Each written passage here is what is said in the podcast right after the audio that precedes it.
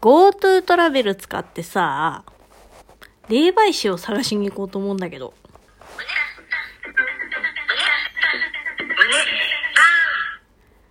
ということで始まりました。下松の胸バンラジオ第14回イエーイいやー、ぐっとこらえましたけど、うん。どういうことですか、おしもさん。どういうことよ。なんかさ、いや、GoTo トラベルでお得に旅行できますよって言われた時に、どこ行きたいって言われたらさ、結構悩んだわけよ。うん。うん。で、行きたい場所って考えたら、沖縄のね、久高島っていうところにうん。ずっと行ってみたいなと思ってたの。うん。で、久高島って、そうなんかすごい小さい島で、人口がもう本当に200人ぐらいしかいないところらしいんだけど、うん。なんかね、すごいね、自然が本当に豊富にあって、神様が舞い降りる島って言われてるのよ。で、本当自然と人間の距離がすごく近くて、まあ今ちょっといるかわかんないんだけど、ちょっと前まで、その、シャーマンみたいな人がいて本当にそういう人たちが、島のこう、行事だとか、そういうのを占って決めてるみたいな、そういう世界観の、我々が住んでる世界と断絶されたような、もうすごい昔の文化が残ってる感じの島っていう話を聞いたことがあって、で、すごい興味があったのうん。で、実際に身の回りで新婚旅行で行ったっていう人がいたんだけど、そー。う、本当になんかね、その12年に1回ぐらい、その、巫女さんというかシャーマンの方たちが、こう、やるお祭りとかがあって、その時しか入っちゃいけない領域。みたいなのも女人禁制みたいなね。そうそう、あ、まあ、あの、シャーマンの人は女性なの全員。あ、そうか。うんあ、じゃあ、そっかそっか。そう、本当にもう入っちゃいけないエリアとかがあるぐらいの神聖な街だ、島だっていうのをね、聞いて、うんすごい興味があった。なんかちょっとロマンあるじゃん。うん、好き好き。うん。私基本的にそういうなんか、スピリチュアル系とか、あの、うんオカルト系は大好きなんだけど、スピリチュアル系って、ちょっと一歩間違うとさ、なんかこう詐欺っぽい話とかもたまにあったりするじゃないですか。だって、数珠嫌いだもんね。数珠嫌い、数珠嫌い、数珠してるやつ信用してない。なんだけど、いや、まあいいよ。いいのよ。なんだけど、あのまあこれ本当偏見の塊だからさ。いや、いいんですよ。個人で楽しむ分には本当いいと思う。なんだけど、そう、その、霊能力って言われると、ちょっとね、うさんくさいなーって思っちゃう自分がどっかにいて、うん。でも信じてみたいなっていう、そのロマンみたいなのも感じてる自分がいて、で、その久高島でシャーマンとか、うん。もう本当に自然に近い昔から伝統のって言われると、ちょっと信じられる気がしてさ、で、行ってみたいなと思ってんだけど、で、冒頭のね、霊媒師っていう話に戻ると、私さ、ドラマの中で一番好きなのがトリックっていう、仲間由紀恵さんと阿部寛さんが主演のドラマなんだけど、うんで、そのドラマって大体ね、覚えてるかわかんないけど、フーディーニっていう、1800年代ぐらいの、あの、記述師の人の話が冒頭に絶対入ってくるの。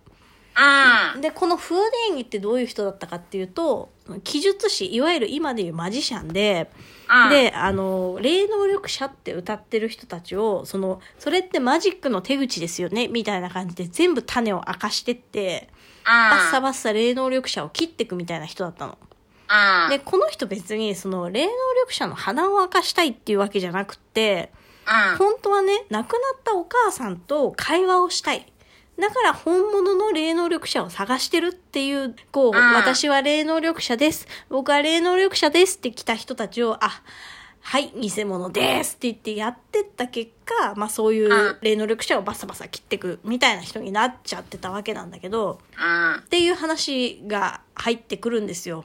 で、それをうん、ね、知らんかった。あ、本当？うん。そう。で、それをね、そのまんまやってんのよ。仲間由紀恵さんがマジシャンで、まあ、霊能力の種を暴いていくっていうのと。阿部寛さんが、まあ、物理学者で物理の視点でやっていくみたいな、まあまあそういうコンビのドラマなんだけど、で、なんでその霊媒師を探すかっていうと、まあちょっとさ、すごいのろけも入っちゃうんだけど、うん。私18歳年上の旦那さんが、そうね。そう。ってなるとさ、やっぱ必然的にさ、ああ、うん旦那さん、きっと先に死んで未亡人になっちゃうのかなっていう不安はたまにこう襲ってくるわけ。うん。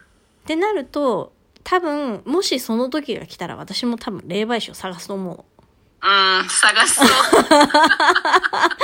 でしょ？うんだから、今のうちに探しとこうと思って。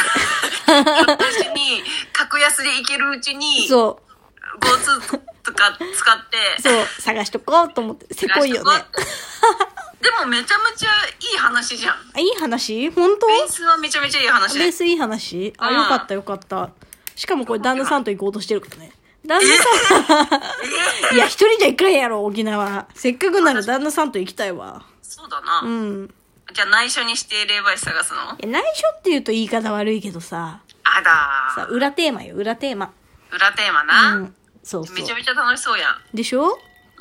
めっちゃロマンあるやん。めっちゃロマンある。うんなんかそういう視点で気軽に考えればいいのか。そうよ。え、うんマツさんはちなみにどっか GoTo で行くとしたら行きたいとこないの？えー、GoTo で行こうってすら考えてなかったのよ。いや、わかるわかる。うん。でも確かにそうやって気軽にって言われると、うん。どうしようかなでもさ、こう自分が歩んできた歴史の中でさ、うん。どっかのタイミングで、あ、ここ超いつか行ってみたいなって思ってた場所、一個ぐらいあるでしょ。一個くらい、でもそれ言われると、うん私も南の方だわ。あー、なんあかのね、うん、高千穂行ってみたい、高千穂。うん。いえー、なんでまた？九州九州うん。や、あのさ、高千穂のさ、有名な、あるじゃん。こう、崖になっててさ、うん。こう、あれは何？川？海がこうさ、こう流れててさ、そこを、うんうん船でね、こう手動きボートみたいのでこう、うんうんうん。行けるのよ。うん。で、めちゃめちゃカップル率が高いっていうので噂なんだけど、うん。でもなんか高千穂ってすごい、え、それこそなんか霊的に、こう、神聖っていうかさ、うん。霊力高いみたいなさ、パワースポットみたいに言われてるじゃんね。あ、そうなんだ。でも、なんかさ、うん。なんか南の方っていうかさ、うん。そういう方が、なんかシャーマンっぽくない？確かに、そのイメージはあるわ。あるよね。なんだろうね。手つかず、やっぱね、自然あの中で生きれば生きるほど。その直感力というか、霊能力みたいなの高まるんじゃねえかな説はある。いや、私の中で。それ絶対そう、絶対そう。そう。で、なんか、うんこう、都会にまみれて、文明にまみれればまみれるほど、やっぱそういう直感力みたいなのはなくなるんじゃないかなってああ。いう気はするね。うん。なんか、自然の方が冴え渡ってるかもね。ううん。ん。危機察知能力というかさ、動物とかもあるじゃん。なんか根本的にさ。うん。いや、本当しもさん、最近そういうの興味めちゃめちゃあるもんね。あるある。ほんとある。畑行ってるしね。そうそうそうそう。やっぱ自然のね、あの、田舎に移住してからなおのことだと思う。ああ、そっうか。ん。なんか真面目に GoTo 語っちゃったじゃん。でもさ、ごめん、あの、GoTo トラベルってどういうシステムなのかは、全然わかってない。もう適当に言ってる。そうね。うん。なんか流行ってるよね、ぐらいの感覚。あの。GoTo イートも分かってないし、GoTo トラベルも分かってないし、何にも分かってないねう。ん。なんか始まったよね。始まってないのかな、まだ。始まってる、始まってる。うわーもう乗り遅れてるわ。そう。私ほんとテレビ見ないからさ、普段。もう動画もラジオも全部配信で聞く人なのよ。そうだよね。そう。だから、もうほんとね、ヤフーニュースでたまにこうプッて通知来るニュースレベルしか見てない。いや、私も同じレベルだわ。いや、でしょ？いやいけないぞ、これじゃ。いけないね。ちょっと、いけないやっぱ毎朝テレビつけてニュース見る人になった方がいいのかもしんない、ちょっと。うん毎朝ニュース、うんテレビ見るのはな。そうね。だな。まあまあまあ。でも、GoTo トラベルね、なんかいつまでなのかも分かってないけど、うん。ちょっと使ってみたいね。いや、チモさんいいよ。すごく有意義だよ。ね、ほんとね。うん。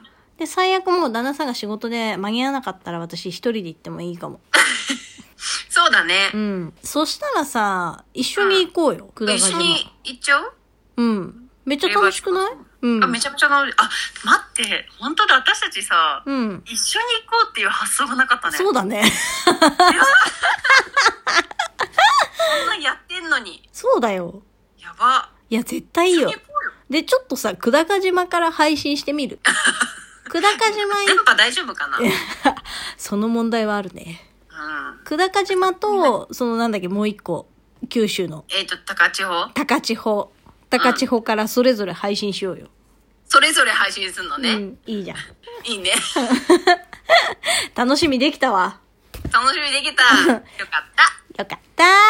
てなわけで、こんな感じで、今日はゆるっと GoTo トラベルのお題でした。ははーい。ーい。じゃあまた次回お楽しみに。じゃあねー。